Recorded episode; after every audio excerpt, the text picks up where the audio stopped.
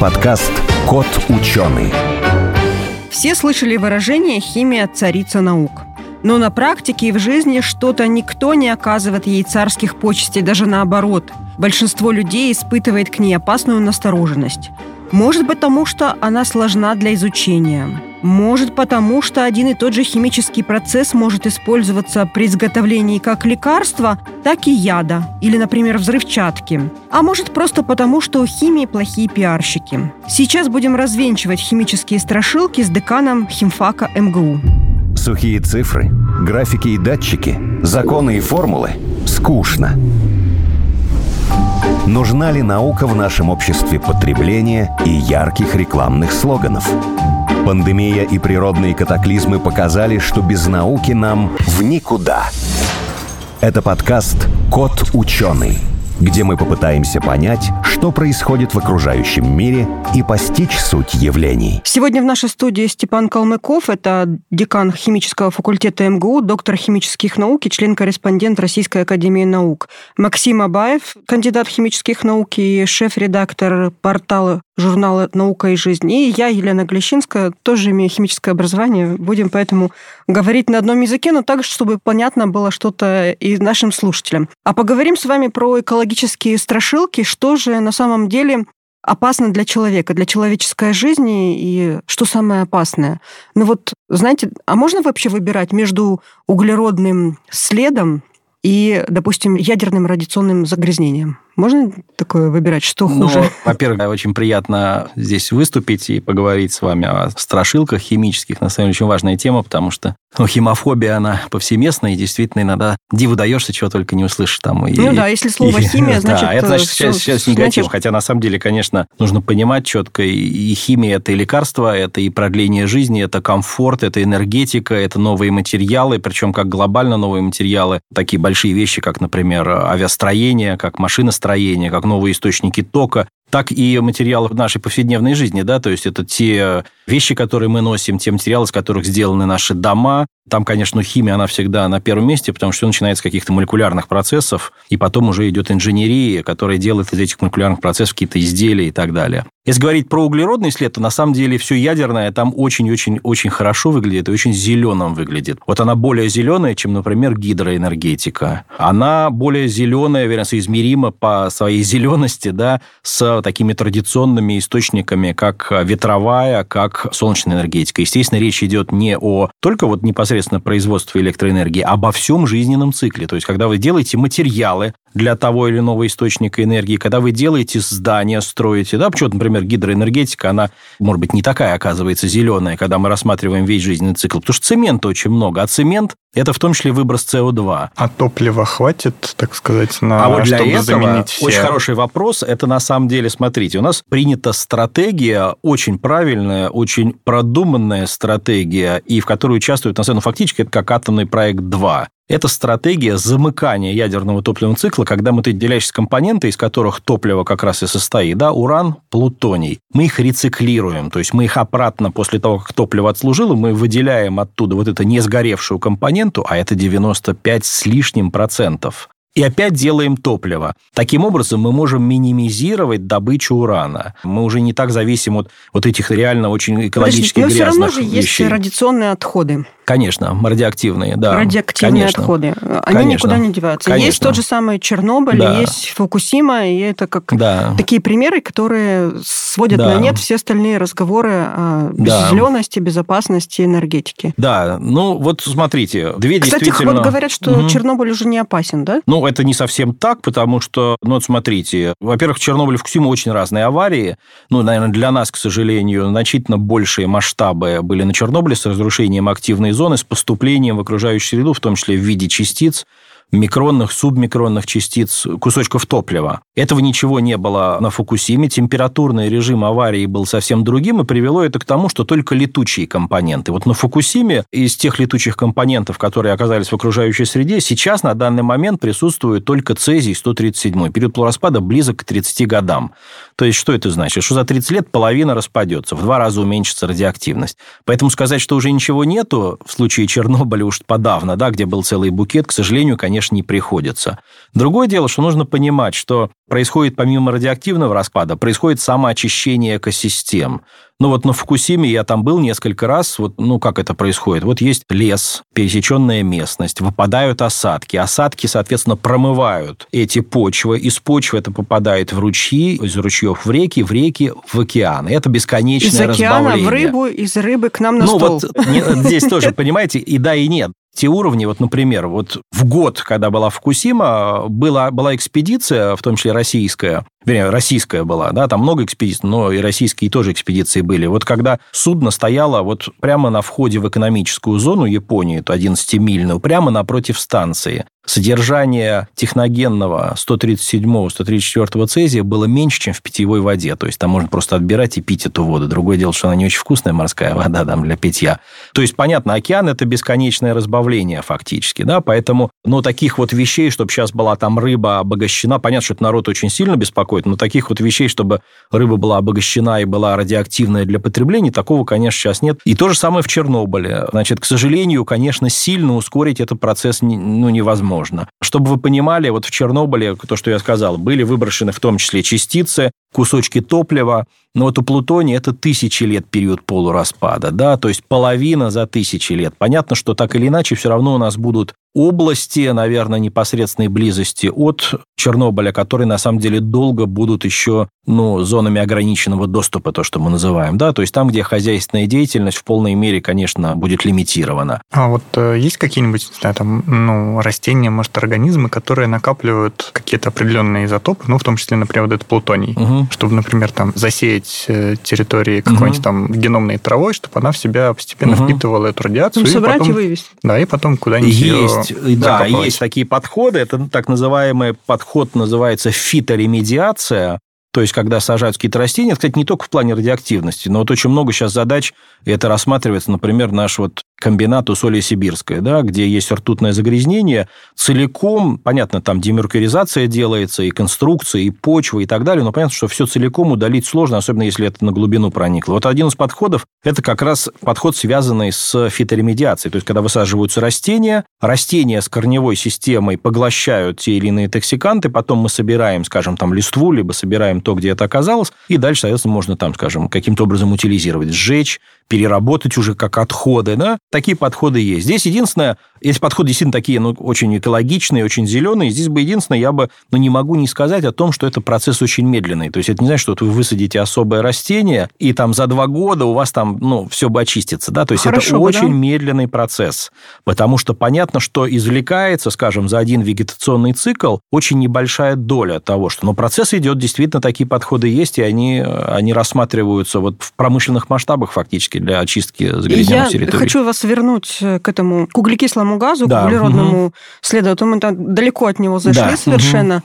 Если его так много, и он мешает, может быть, его можно как-то связывать, из него что-то делать, и это было бы полезно угу. для всех, и, может быть, даже какую-то выгоду? Это действительно можно делать, это делается, и как раз здесь, опять же, роль химии, она очень большая, потому что все эти процессы, они либо, вот три основных процесса, да, это либо биохимический процесс, это использование различных водорослей, которые существуют. Они очень активно поглощают СО2, и перерабатывают его в те или иные молекулы, которые могут иметь очень большое значение, например, биологически активные вещества. И можно добывать из Борска. Есть целые институты, например, на Дальнем Востоке, которые из морских организмов, и в том числе водорослей сине-зеленых, добывают различные биологически активные вещества. Это все фактически исходно, это поглощение СО2. Подождите, это очень а дешевый... эти же водоросли не выделяют очень много СО2? Там есть разные. Есть, соответственно... А, есть хорошие, есть плохие да, водоросли, точно так да? и растения. Есть хорошие, есть плохие. Вот вы знаете, что, например, вот Институт леса есть очень хороший в Российской Академии, но они посчитали, есть 120 типов лесов, которые не только вот потому, что растет, а еще какого возраста леса. И вот в зависимости от возраста леса,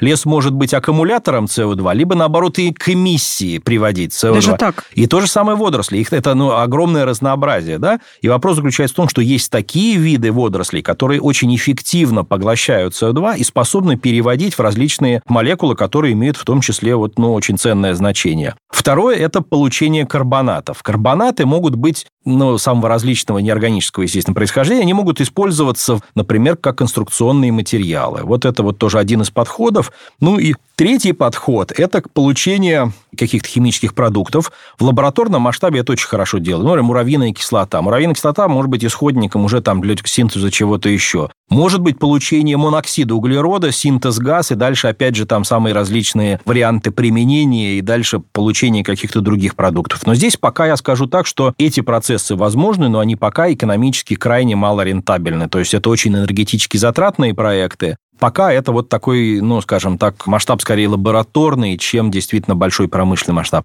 А вот первые два с водорослями и с карбонатами, это ну, можно осуществить на очень больших количествах, и это не производство соды, да, вот помимо добычи ну, да. соды, да, вот сода это является одним из тоже вот э, продуктов, которые можно получать из СО2. Я вот недавно читал такую статью, что там кто-то выдвигал такую гипотезу, что на поглощение углекислого газа из атмосферы очень большое влияние, как бы, ну, на геологических масштабах имеет вот горообразование. То есть образуются угу. новые горные породы, они выходят угу. на поверхность, угу. начинают там как-то выветриваться и угу. как бы поглощают этот углекислый газ. Угу. Может быть, э, не знаю, там нам взрывать какие-нибудь э, горные пласты и таким образом, соответственно, Ну, может быть.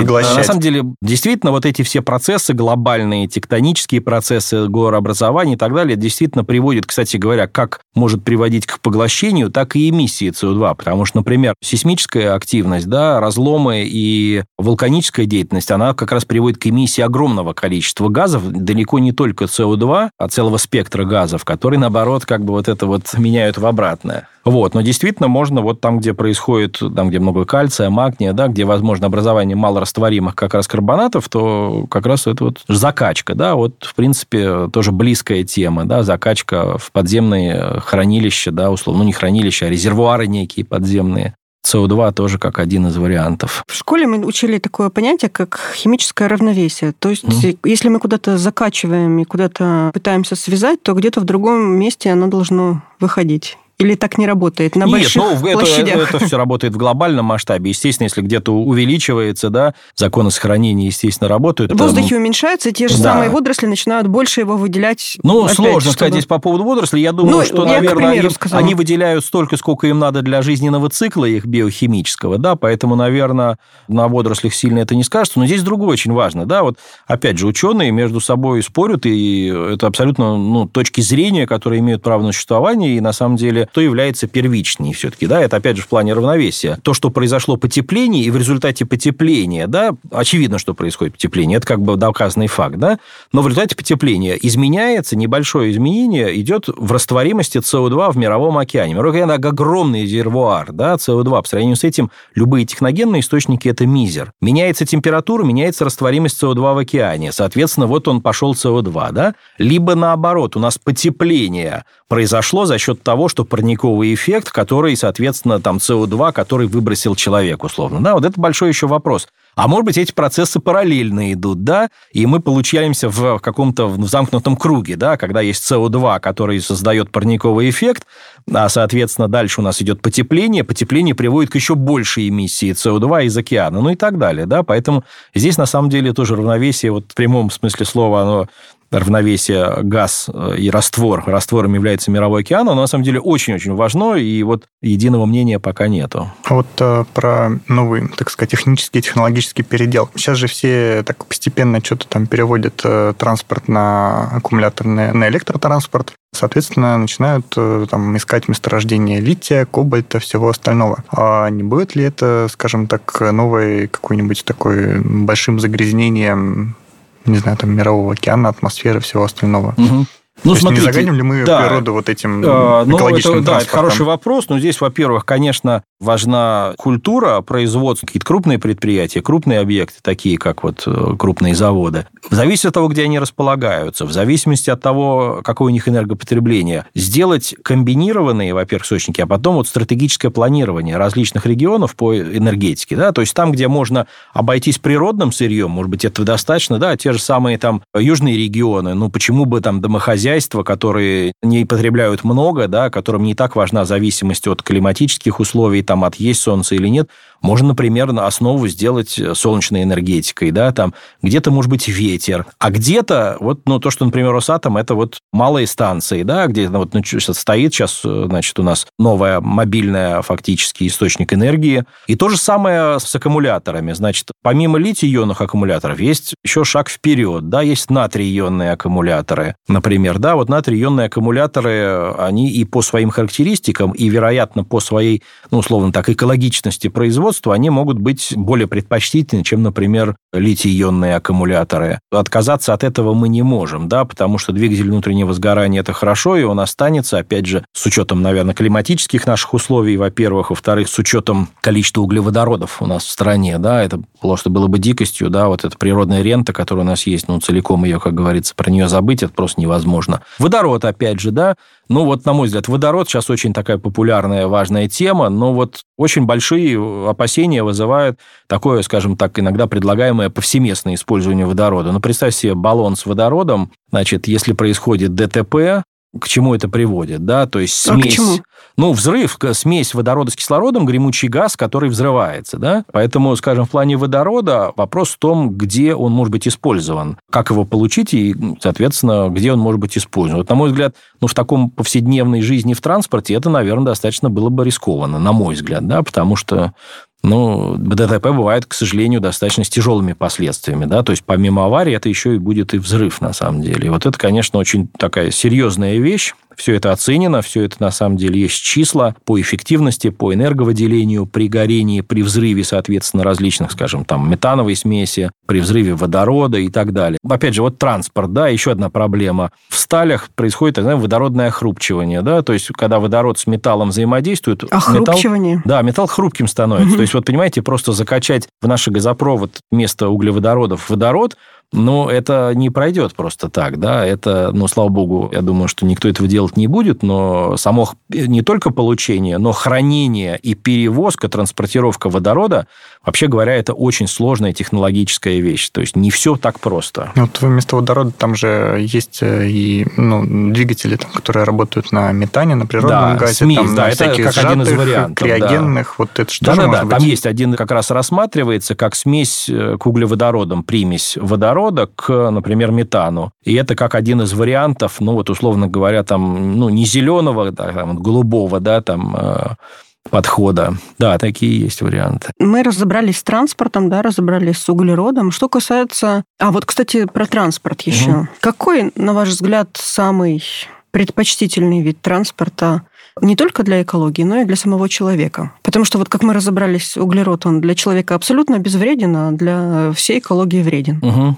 Ну, смотрите, все опять же, наверное, от конкретного случая зависит. Если бы я жил бы, например, бы где-нибудь в Краснодаре, я бы, наверное, велосипедом бы пользовался. Это, это, это было бы здорово. Можно худеть одновременно, значит, это здоровый образ жизни вести, при этом не бояться, что ты выбрасываешь парниковые газы, только когда дышишь интенсивней. Ну, я не представляю себе, как можно отказаться от перелетов. И опять же, если мы сейчас посмотрим, насколько хватит... У нас же был самолет на водородном топливе еще в Советском Союзе, да? Да, да. У него было там двигатели и такие, и такие, да? Вот двигатели, если мне память не знает, я могу ошибаться, да? Но, по-моему, там вот запаса водородного топлива хватало, по-моему, на полтора часа полета, да? Все остальное должны были, ну, традиционные двигатели углеводородные. Но вот я не представляю себе, как, например, если нам слетать куда-нибудь на Дальний Восток там или Европу, Европу, да, отказаться сейчас от перелетов, да, ну, это, это по-моему, это полная дичь, да, потому что это мы обратно попадем там, ну, хорошо, в 19 век, и здесь все-таки нужен какой-то этот, ну, тоже здравый смысл. Да, опять же, отказ там от двигателя внутреннего сгорания, ну, на самом деле, ну, постепенно происходит, действительно, но это очень медленный процесс. Да, я не уверен, что мы целиком сможем от него отказаться. Если говорить о самолетах, угу. давайте поговорим про химтрейлы. Угу. Что вы думаете о вот этих ну, вот... По-моему, э, по-моему, это алармистические эти вот теории, предположения, да, связанные там с теорией заговоров, что нас, ну, на мой взгляд, это соизмеримо по глупости с тем, что говорят, что вакцинирование, это чипирование, значит, и прочего рода. Я никогда не слышал вот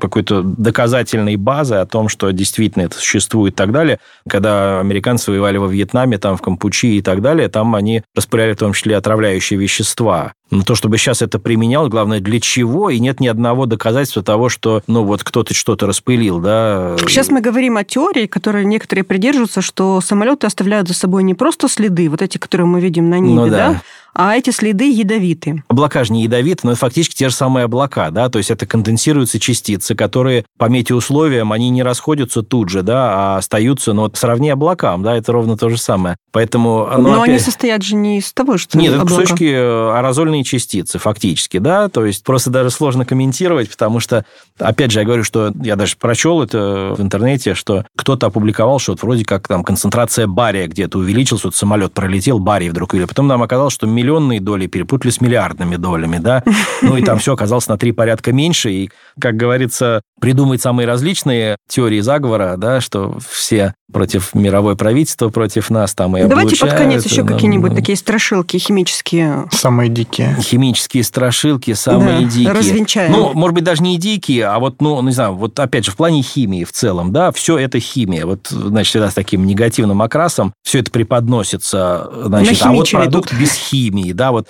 вот это меня всегда очень умиляет, значит, когда такое высказывается. Ну, из смешного, ну, понятно, что это маркетинговый ход, да, я видел растительное масло, на котором было написано без холестерина но не может быть ни в каком растительном масле холестерина по определению. Можно да? было бы написать еще без сахара, э, да, ну, вот, без да, бария. Да, ну, то есть, ну, как бы, ну, его там по определению не бывает, да, угу. то есть, любое другое растительное масло, если взять, там тоже холестерина не будет, но понятно, что это маркетинговый ход, но, конечно, это, ну, так, по-хорошему, если когда ты знаешь э, суть вопроса, то, конечно, это полная глупость, вот. И зачастую мы, на самом деле, вот у нас не достает, на мой взгляд, научно обоснованных цифр по токсикологии. То есть вот что действительно, какие примеси, как по-хорошему влияют начиная от вкусовых качеств, кончая реально ну, длительным воздействием потенциальным. А нету, да? потому что пока что этого нет длительного воздействия. Ну, это, это, Его, нет, если это, вчера придумали, то как это Это узнать? сложный, потому что очень эксперимент. Но потому что, представляете себе, мы живем в очень многофакторном мире. Да? У нас есть факторы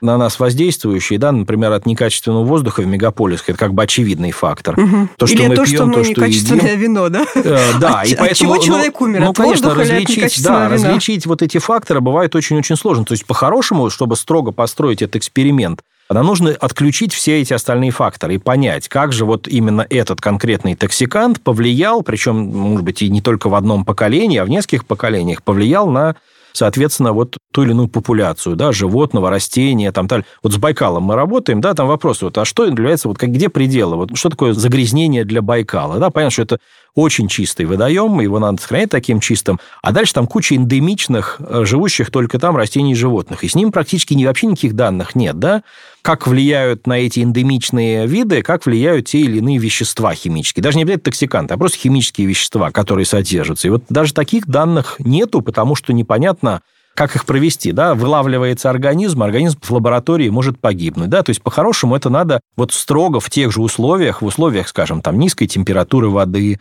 в условиях давления поставить такой же эксперимент, где в контроле с обычными э, животными, да, сделать эксперимент на тех животных, которые будут получать дополнительный какой-то вот, нам, скажем, влияние какого-нибудь там токсиканта. У нас зачастую те нормы, которые есть, они основаны не на токсикологических принципах, а на принципах, скажем так, экономических, да. Вот это вот то, что мы говорим ПДК, да? ПДК, да. Зачастую они, вот, ну, это не потому, что кто-то плохо работает, это потому, что просто действительно очень сложный эксперимент, да. Это просто недостаток данных. Но зачастую вот они основываются не на научных, а вот скорее на экономических э, Там показателях. Про ПДК маленький вопрос. Угу стоки с химического факультета. Угу. Там с ПДК как вообще ну, студенты да, сливают? Но... Смотрите, каждый, конечно, в зависимости, ну, с каждой в зависимости от своего, просто сказать, культуры внутренней, да, понятно, что если у тебя под тягой стоит слив, и по-хорошему ты должен пойти и в слив это сдать, да. В тяге есть соответствующий там слив, там, условно говоря, органический, там, кислотный, щелочной, и дальше все это собирается в едином месте во дворе химического факультета. У нас есть контракт с компанией, которая это все вывозит, утилизирует. Но, наверное, такие есть, к сожалению, иногда студенты безответственные, которые, не знаю, там, может быть, лень, а может наплевать, да, они могут что-то такое сделать. Но в целом это же обычно сразу видно, да, запах идет, да, там, особенно если какую-нибудь органику слить, либо кислоту. Вот, поэтому, естественно, это надо быть совсем неправильным человеком, чтобы такое делать. Вот. А в целом, конечно, есть сбор просто централизованный, и дальше это вывоз все. На переработку. И, соответственно, там что-то, наверное, захоранивается, что-то сжигается. Я думаю, что мы уже все, да, страшилки обсудили, развенчали. Спасибо вам большое. Спасибо В нашей вам. студии был Степан Калмыков, декан химического факультета МГУ, доктор химических наук Максим Абаев, кандидат химических наук и шеф-редактор портала журнала «Наука и жизнь». И я, Елена Глещинская. Спасибо. Спасибо. Спасибо.